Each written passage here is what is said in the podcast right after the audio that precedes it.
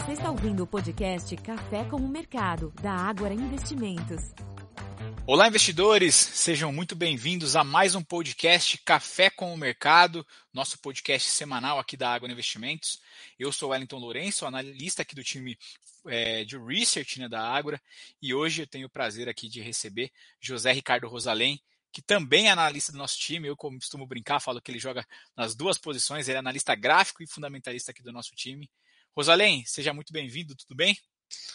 Fala, Wellington, bom dia, tudo bem você? Olá, investidores, prazer em participar com você mais uma vez aqui do podcast.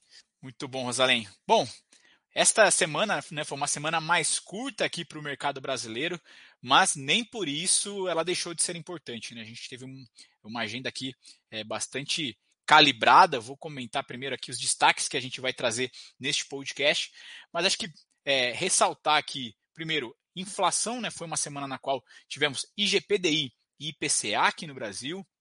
Também tivemos novidades ali a respeito dos incentivos para a produção e venda de veículos no Brasil.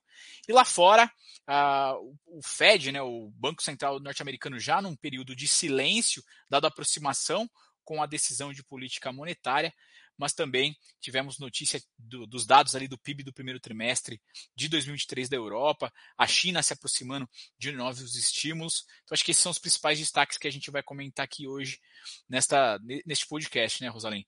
Semana foi mais curta, mas, como eu disse, teve muita coisa aqui importante. Para começar, Rosalém, esse nosso bate-papo, gostaria de relembrar que foi uma semana é, bastante positiva para o mercado brasileiro. Isso já veio sobre os efeitos ali de, de commodities. Né? A gente começou esta semana com notícias vindo da OPEP+, né, da, da Organização dos Produtores é, de Petróleo e da Arábia Saudita, que no domingo se reuniram e a gente começou aqui a segunda-feira já com a com notícia de que é, havia é, contradições, assim vamos dizer, opiniões contrárias entre a OPEP+, e a Arábia Saudita para as definições né, das, da, da produção de petróleo daqui para frente. Por um lado, a OPEP+, decidiu por manter a produção de petróleo, mas o mercado como um todo foi surpreendido né, pela Arábia Saudita. A Arábia Saudita anunciou é, uma, um corte na produção de, de petróleo, uma redução ali de um milhão de barris por dia, e de fato, dada a representatividade da Arábia Saudita para a produção desta commodity, a gente é, não esperava, né? não só nós, mas o, o, mercado como um todo não esperava. Mas apesar disso, não foi a única notícia né, no setor de, de, de, produção ali de petróleo. A gente teve mais destaques a respeito e movimentos é, nem, tão, nem tão acentuados para a cotação do petróleo a semana, não foi isso? É, exatamente. E esse movimento que a gente, esses acontecimentos que a gente vai comentar do petróleo, uh, vão corroborar diretamente com o cenário macroeconômico global que a gente vai desenhar ao longo dessa, dessa conversa. Né?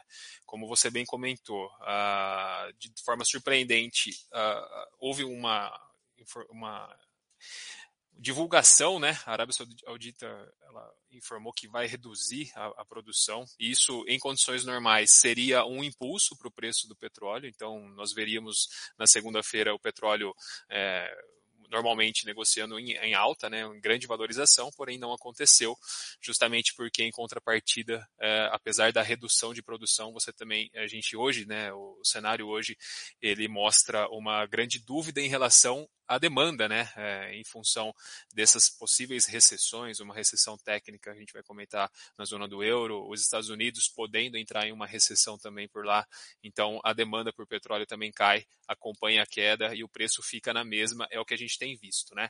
Você comentou sobre essa, essa declaração, essa informação de redução de corte, e na quarta-feira Uh, nós tivemos outro dado importante que também veio na mesma, uh, na mesma linha né, de, de, raciocínio né, que eu comentei.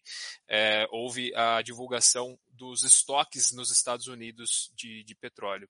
A expectativa era que o número divulgado fosse próximo a 1,1 milhão de barris e, na verdade, uh, os estoques eles, eles mostraram uma queda de 452 mil barris. Então, veio totalmente ao contrário do que esperava. Então, seria, em condições normais, mais uma notícia que impulsionaria os preços do petróleo.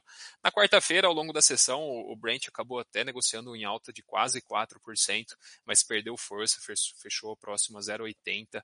Então, mais uma vez, é, corroborando com esse cenário de que, se, se por um lado, a oferta está menor, né, é, você tem uma demanda muito é, desaquecida, né, uma preocupação muito grande em relação à, à, à demanda global sobre o petróleo e o preço tem ficado na estabilidade. Mais uma notícia hoje, né, só para a gente completar aqui é, a relação do petróleo hoje se, se discutiu, né, o dia amanheceu com uma possível um acordo, né, um acordo entre Estados Unidos e Irã, é, um acordo nuclear entre Estados Unidos e Irã, e que com uh, uma das, das condições para que isso ocorresse seria a retirada de sanções dos Estados Unidos uh, com relação à venda de petróleo pelo Irã, que também é um produtor, e isso adicionaria uma produção ao mercado global, uma produção de um milhão de barris por dia, né?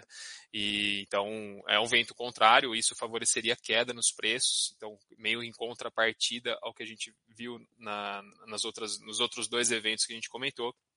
Mas só para não deixar de falar, e hoje o petróleo também não mudou muito a dinâmica, o petróleo segue hoje negociando em alta de 0,37 é, a 76 dólares. A gente não viu o preço, o, o petróleo se movimentar muito, né? Seja por notícias em relação a aumento da, aumento da oferta, seja por redução de demanda, né? O petróleo tem ficado mais ou menos nos mesmos níveis.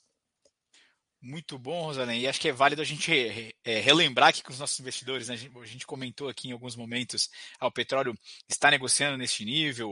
Hoje amanheceu com, com a notícia né, dessa questão entre Irã e Estados Unidos. Lembrando que a gente grava nosso podcast né, às sextas, sextas-feiras, então o investidor nos ouve muitas vezes no final de semana, mas a gente grava durante o pregão de sexta-feira, então por isso que às vezes a gente fala aqui é, sobre movimentos em tempo real do que está ocorrendo no mercado. E, e se para o preço do, né, sobre a cotação do petróleo a gente não viu grandes movimentações, o minério de ferro vai muito bem, obrigado, né, Rosaline? A gente não tem como falar de minério de ferro sem entrar no tema China, acho que é, um né, puxa, um assunto puxa o outro. E o minério de ferro avançando praticamente 10% nesta semana, foi uma sequência de, de avanços ao longo da semana. Né? O minério chegou ali ao patamar é, acima de 140 dólares a tonelada na, na madrugada de quinta para sexta-feira, é, quando a gente olha ali a cotação em Dalian. E esse impulso no minério de ferro ele vem acompanhado de, das notícias de que a China, embora quando a gente olha para a atividade, para os indicadores, é, eles é, ainda estão aquém do que o mercado esperava. Né? Eu lembro que a gente muitas vezes nos últimos meses, tanto nos nossos textos, nas nossas lives, nos nossos vídeos é, e aqui nos podcasts, a gente comentava que a reabertura da China era para nós é, um, um, dos temas mais importantes, entre os mais importantes dos últimos 12 a 24 meses. E a gente continua com essa visão bastante positiva, pensando para a reabertura da China, e, e, isso é muito mais positivo para o próprio chinês, a gente sempre destacou isso, né? Mas não tem como a gente é, não, não observar de um, que de uma maneira secundária ele beneficia sim minério de ferro, e a gente sabe que isso traz impactos para Vale, para siderúrgicas, mas esse impulso de quase 10% na semana, então ele foi acompanhado das notícias de que a China está cada vez mais próxima de novos incentivos ali pra, por parte né, do, do, governo ou pelo, por parte do Banco do Povo. Lembrando que é, a China vive um movimento antagônico ao restante do mundo, não é, Rosalém? Enquanto a gente vem falando é, constantemente sobre elevação de juros, seja aqui no Brasil, no Brasil a gente está mais próximo do corte, mas vem, de um processo né, de um ciclo de alta, Estados Unidos num movimento de elevação de juros. E na Europa também, né, num movimento de elevação de juros, por lá a gente continua então discutindo estímulos, né? O governo chinês nessa é, cada vez mais próximo de trazer novos estímulos. Fato é que quando a gente olha para atividade, para né, os indicadores de atividade, mostrando que a China ainda não se recuperou no ritmo que a gente esperava. Fato é que novos estímulos né, por parte da China, isso traz é, naturalmente uma expectativa de maior demanda por commodity e isso se refletiu então no desempenho da, da, né, da, cotação do minério de ferro nesses últimos dias, como falei, foi quase 10% na semana. Consequentemente, é, quando a gente olha para a bolsa, né, a gente falou aqui de petróleo, falou de minério de ferro, são as duas principais commodities que, né, que têm poder aqui de impulsionar a nossa, nossa bolsa, mas não foi somente isso, né? A gente teve outras notícias, a gente vai falar aqui de Brasil daqui a pouco. É, mas somente esse, esse, esses, esses dois fatores aqui, mas principalmente 10% de avanço no minério de ferro, já era de se esperar uma semana mais positiva para o Ibovespa. O Ibovespa até aqui caminhando para praticamente 8% de alta no mês de junho. A gente teve duas sessões positivas, sim, na semana passada, mas esta foi uma semana que impulsionou então o Ibovespa também aí a atingir esse patamar no mês de junho de quase 8%. Mas bom, Razalém, não foi só isso, né? A gente é, vem aí de, de uma semana que inflação esteve em voga aqui no Brasil. Né? A gente viu também uma série de, de quedas na curva de juros. Por aqui a gente teve IGPDI e IPCA, mas isso é, é assunto para daqui a pouco. Antes disso, ainda no, no, no, cenário externo. Depois de a Alemanha entrar é, numa recessão técnica, foi a vez da Europa.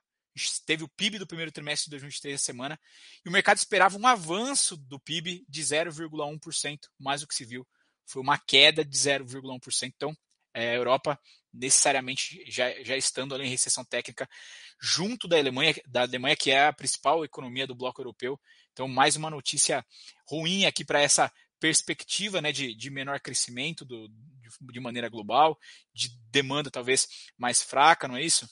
É, exatamente. E é, começa a sentir o reflexo desse ambiente de política monetária mais restritiva. Né? É, essas taxas de juros elas são vem, vem, vem subindo para conter a inflação, só que todo mundo sabe que o efeito colateral é realmente a a redução da atividade econômica, e isso já vai sendo percebido. E por quanto mais tempo essa taxa de juros fica elevada, ah, os impactos eles vão ficando cada vez maiores. Então fica agora a expectativa, né? O que todos esperam é quando que a inflação finalmente converge para a meta, para que essa taxa de juros possa também ser reduzida e que as atividades, os países, as economias voltem a se recuperar. É esse o ponto, é isso que ainda anima, né? Isso dá esperança para os investidores, mas nas bolsas da Europa a gente já vê é, é perceptível a realização, como elas perderam impulso nesses últimos dias, justamente porque você começa a estrangular a economia com uma taxa de juros relativamente alta é, vis-à-vis a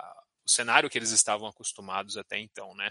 E a questão agora fica para a inflação, né? Quando, até quando que a inflação vai perdurar, quando que, que essa inflação vai começar a convergir para que essas economias possam se recuperar. E já fazendo um spoiler aqui para a agenda da semana que vem, você falou sobre né, inflação convergir, para a semana que vem a gente tem CPI, né, inflação ao consumidor na zona do euro, e é esperado ali, né, o mercado estima que essa inflação fique estável de um mês para o outro, ainda assim permanecendo em 6,1% é, no ano. É muito aquém né, da meta de 2%, então os desafios na Europa eles persistem e, de novo, né, agora com a zona do euro também nessa leitura de uma recessão técnica. Bom, Antes de finalizar aqui cenário internacional, comentar rapidamente, Rosalém, o principal tema, né? Na semana que vem, acho que o principal tema vai ser a definição de política monetária nos Estados Unidos, e por conta disso, o Fed, naquele período de silêncio, então os membros do Fed param de fazer discursos, né, dada a aproximação com a agenda, né, aproximação da definição dos juros, e por lá, neste momento, o mercado acreditando que o Fed vai parar por aí e que talvez retome a alta depois disso, né? Aquele parar para observar, ficar o, o, famoso vigilante dos bancos centrais, né? Ter, paralisar nesse momento, é, acompanhar os indicadores e teria um possível avanço de 0,25 posteriormente. Mas a nossa cabeça não é essa, né? Não, aqui do nosso lado, a gente acredita que nessa reunião vem uma alta para depois sim se considerar a possibilidade de uma pausa né, nesse ritmo de aumento de juros. Né. Acho que você vai comentar, uh, ontem teve um dado importante também que sinaliza, que corrobora com essa expectativa do mercado de uma pausa por enquanto, é, pelo menos é um fator adicional a essa narrativa, que foram o aumento do auxílio-desemprego né, nos Estados Unidos, já veio a máximas que não se, é, em números, né, em, foi um, um número forte que não se via já há bastante tempo. Então, isso mostra um enfraquecimento do mercado de trabalho, menos pressão nos salários e, naturalmente, isso acaba se refletindo nos preços e é um importante fator aí para controle da inflação.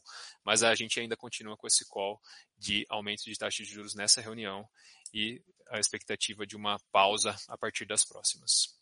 E esse movimento, nessa, essa nossa opinião, Rosalém, acho que é importante a gente destacar para os investidores, e aí em conversas constantes aqui com o nosso time de economia, né, destaque aqui para o nosso economista-chefe, o Dalton Gardman, é, tem sinalizado para a gente, quando a gente olha o histórico de ciclos de, de elevação de juros nos Estados Unidos, com uma exceção ali, se eu não me engano, nos anos 80, que o Fed teve um movimento de elevação de juros, e aí ele parou, mas era porque ele tinha errado a, a, a, mão, não era o momento de parar. Depois ele retomou um movimento ainda forte de elevação de juros. Salvo esse momento específico, o Fed não tem um histórico de paralisar e depois retomar um movimento de alta. Então a gente entende que ele, se, é, se a gente entende que ele sobe ainda mais, então ele deveria subir agora mais 0,25 e, e aí sim parar por aí é, para acompanhar. Então, é essa nossa leitura contrária do mercado. No mercado, nesse momento, entende que o Fed para e talvez suba mais 0,25, a gente entende o contrário, que ele ainda sobe 0,25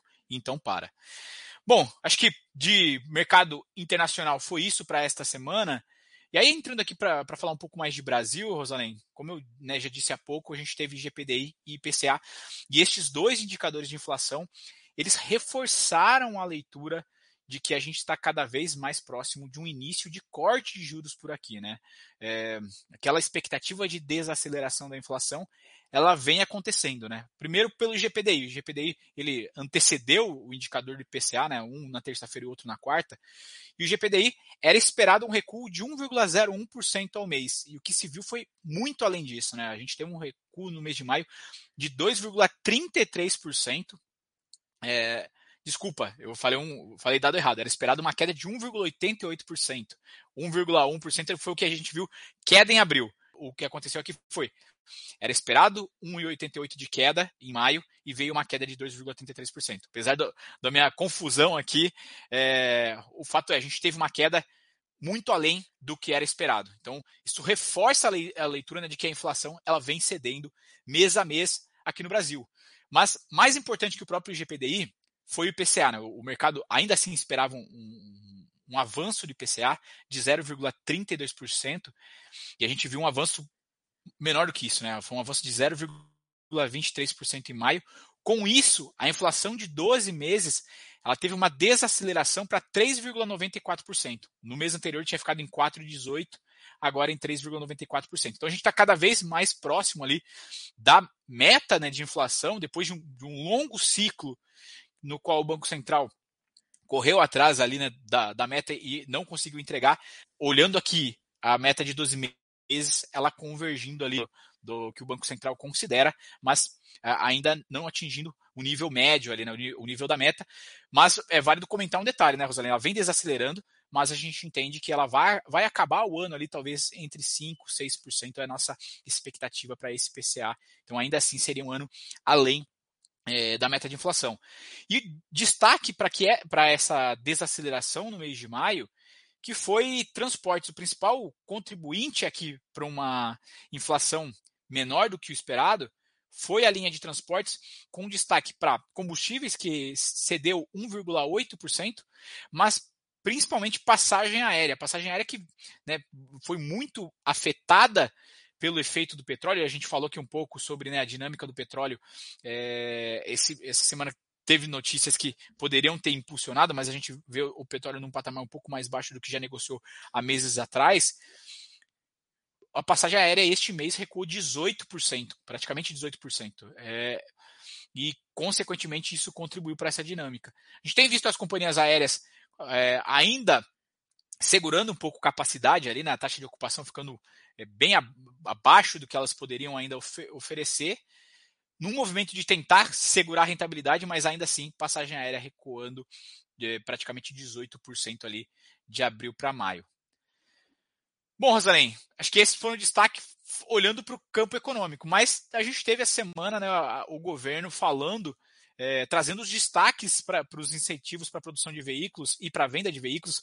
A gente chegou a comentar aqui nos, nos, podcasts anteriores a respeito dessa dinâmica. Aconteceram algumas mudanças no que inicialmente foi dito, né, o que seria esse incentivo. O que, que você viu ali em, termo, em termos de, desse, desse incentivo e o impacto que isso traz para as locadoras?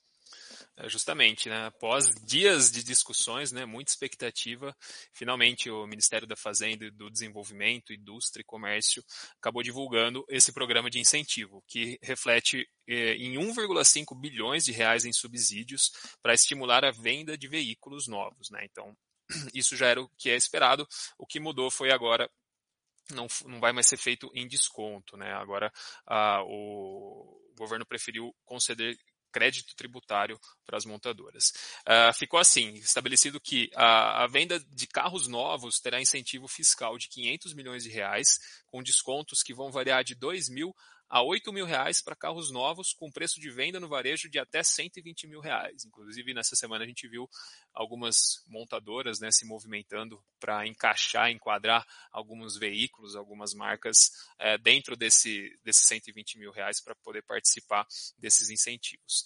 É, segundo ponto, as vendas de caminhões e ônibus novos, eles vão, vão ter 1 bilhão de reais em incentivos fiscais, que, com descontos que vão variar de 33,6 mil a 99,4 mil reais, mas para esses casos serão válidos apenas se o cliente sucatear um caminhão ou um ônibus com mais de 20 anos. Então, só se o cara, se o cliente tiver um ônibus lá em circulação, um caminhão com mais de 20 anos, ele vai poder trocar esse ônibus ou caminhão por um novo para pegar esse desconto, tá?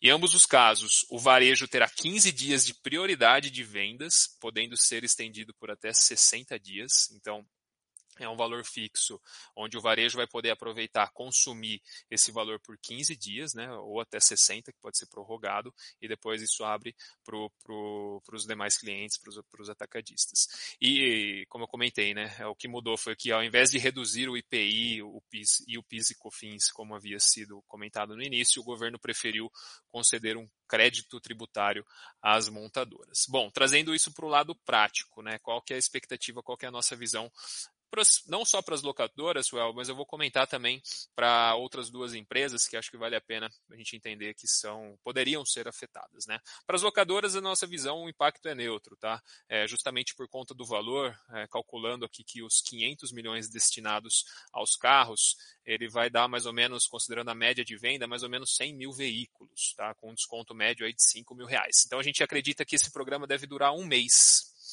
E o cliente, considerando que os clientes do varejo é, vão ter essa, essa prioridade por duas semanas, eles devem consumir algo próximo a 57% é, dessa, desses 100 mil veículos, né, algo próximo a 57 mil veículos. Então, sobraria, por exemplo, para as locadoras, algo próximo a 43 mil veículos. E aí, considerando o tamanho da localiza e da movida proporcional, a gente poderia estabelecer que a localiza, por exemplo, conseguiria comprar 9.200 carros enquanto a Movida poderia conseguiria comprar 4.600 carros. Uh, a frota da, da Localiza é de 583 mil carros e a da Movida de 219 mil, então isso significa algo próximo a 2% da frota. Então, pouco, pouco representativo para trazer uma, um benefício, assumindo que as locadoras conseguiriam comprar esses carros a preços menores do que os, os, os o preço médio das frotas atuais delas. Tá? Então a gente vê um impacto totalmente neutro. E também em relação à, à movimentação dos preços, né, como que esse programa poderia é, é impactar o preço dos veículos, né? a venda de 100 mil automóveis de passageiros novos é, ela, ela significa algo equivalente a 3% das vendas anuais, se a gente considerar veículos de até 3 anos. Então, também, uh, por mais que, que esses, esses 100 mil novos veículos sejam vendidos com desconto, uh, frente a todo o, o mercado de, de carros uh, anualmente falando, seria, teria um peso muito pequeno para causar qualquer tipo de, de movimentação nos preços. Então, muda muito pouco. Uh, para Vamos, né, a outra empresa que, a gente, que nós temos cobertura, a, a nossa visão também é que o programa ele não tem como alvo os seus clientes em função dessa condição de, de de sucateamento né, de, de ônibus ou de caminhões com mais de 20 anos. No caso da Vamos, é mais para caminhão, então, os clientes dela não têm esse perfil, então elas, eles não vão aproveitar é, esse tipo de esse incentivo, né? Agora, já para Marco Polo, que é uma empresa que a gente tem recomendação de compra, é, um preço-alvo de R$ reais, ela pode sim se beneficiar desse programa, porque a gente acredita que resultaria em vendas de carrocerias novas dentro dessa condição de sucateamento de ônibus com mais de 20 anos. Então, se a, empresa, o cliente tem um ônibus de 20 anos, ela pode trocar por um novo, cons conseguir esse desconto e aí a Marco Polo seria beneficiada. A gente acha que faz mais sentido dentro de tudo isso, né, o resumo de tudo isso é que, dentre as, as, empresas listadas, a única que seria beneficiada seria a Marco Polo. Legal, Rosalém. Excelente aqui esse resumo que você fez. E eu estava fazendo uma observação aqui, né, analisando o que você estava comentando, e os, entre os nomes que você comentou, principalmente para as locadoras, a gente viu aqui um impulso grande essa semana né, na bolsa. E você bem disse que, que o, os efeitos eles são bastante pequenos para a gente considerar como dado o tamanho das frotas, né? Você destacou aí que a, que a representatividade é pequena e a, gente, e a, gente, ainda assim teve um impulso para essas ações. Então acho que a gente poderia destacar que esse desempenho talvez não tenha relação com a notícia, mas sim com o cenário macroeconômico, né? A gente comentou aqui da, a respeito de inflação e curva de juros não para de fechar. A gente está gravando aqui, a curva de juros continua em queda. O mercado cada vez mais é, acreditando que a gente se aproxima desse início de, de ciclo né, de corte de juros no Brasil e, e efeitos que isso traz para as empresas que estão mais sensíveis a juros, e aqui a gente está falando de um segmento que também é sensível, né? Se a gente olhar para as locadoras, elas têm uma linha ali importante de, de seminovos, né? De, que é onde elas, elas vendem aqueles veículos que, que depois de utilizar na locação para fazer o processo de renovação de frotas, eles vendem em seminovos. Então, essa queda de juros é importante para eles também para conseguir vender esses veículos na, né, em seminovos. Então, se beneficiaria também desse movimento de queda de juros. É, não só eles, a gente viu outros segmentos essa semana dando sequência a esses movimentos de queda, alinhados a, ao comportamento de taxa de juros na verdade, tem sido a tônica que a gente tem comentado aqui semana a semana. Né? A gente vem de um mês de maio que surpreendeu positivamente e o mês de junho dando sequência a esse movimento com cada vez mais expectativa de aproximação do início de, do ciclo de corte de juros. Inclusive, a nossa opinião ela vem se adequando. Né? A gente vinha falando sobre a nossa expectativa de que o Banco Central comece o seu ciclo de queda na reunião de setembro, mas para nós já não seria grande surpresa se eles antecipassem talvez já para a reunião de agosto, né? Então, de fato, essa, essa leitura de que a inflação vem desacelerando tem contribuído então também para a bolsa, para a queda nos juros futuros e para a bolsa avançar não, não à toa. A gente vem de um mês, como eu falei, positivo e já subindo praticamente 8% no mês de junho. Bom, para a gente encerrar aqui, Rosalém, quais, quais, são os destaques ali pensando para a próxima semana? O que, que, o investidor tem que ficar atento aí para a semana que vem? Legal, semana que vem tem bastante coisa importante. É, por aqui, o destaque fica para as vendas no varejo e também volume de serviços, com expectativa de desaceleração em ambos. É, nos Estados Unidos, a gente vai ter CPI e PPI, né, os índices de inflação, tanto para o consumidor como para o produtor, com expectativa de desaceleração. Então, isso aqui é um fator importantíssimo né, nessa batalha, tanto dos Estados Unidos como Europa, para trazer a inflação para dentro da meta, né, antes que os níveis altos de juros estrangulem a economia. E também, na quarta-feira, nos Estados Unidos, nós temos a decisão do FONC, que define juros. A nossa expectativa, como bem comentamos, é de manutenção. O mercado espera uma, na verdade, o mercado espera uma alta, a manutenção, né? E nós esperamos uma alta de 0,25 pontos percentuais. Na zona do euro, o, tem leitura de CPI, é, é, a expectativa, né, o consenso espera estabilidade no mês e se mantendo em 6,1% nos últimos 12 meses, como você comentou, bem longe, né, bem distante da meta. E por lá a Christine Lagarde vem dando, presidente do Banco Central Europeu, vem dando discurso, vem é, reforçando o discurso, né, que não vai poupar esforço, não vai arredar o pé para reduzir taxa de juros, vai continuar subindo até que essa inflação seja definitivamente controlada, né, Well? A gente sabe que é uma batalha dura, é, você tem que ter dor para controlar a inflação no curto prazo, porque os efeitos da inflação no longo prazo são muito piores do que você passar por uma do que os efeitos de curto prazo que ela, que ela, os esforços de curto prazo podem trazer, né?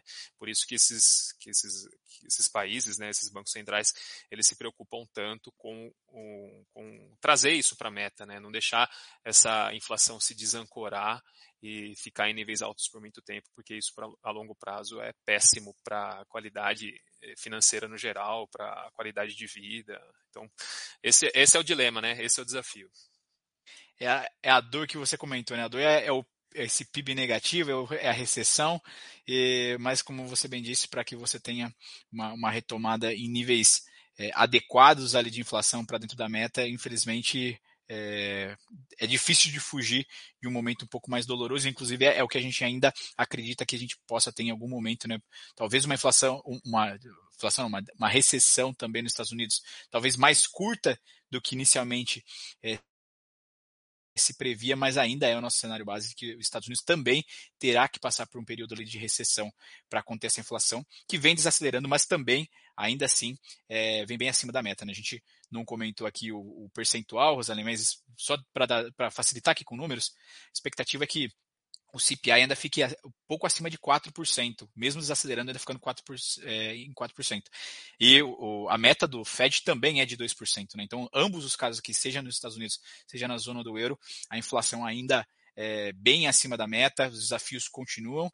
E a gente segue aqui, né, trazendo para o investidor todas as informações. Semana que vem, nossa agenda completa aqui de podcast e de lives, também os nossos relatórios. Então fica já o convite para acompanhar os nossos conteúdos, as nossas lives no nosso canal do YouTube, também dentro do Agora Play, os nossos podcasts nas principais plataformas e no Agora Play, e também os nossos relatórios dentro do Agora Insights. Rosalém, quero agradecer você a participação e ao investidor, muito obrigado por nos acompanhar até aqui. Eu que agradeço, Al, pelo convite, foi excelente como sempre. Obrigado, ouvintes. Tamo junto, vamos acompanhando o mercado, identificar as oportunidades. Acho que o objetivo nosso principal é sempre esse. Valeu, até a próxima. Até.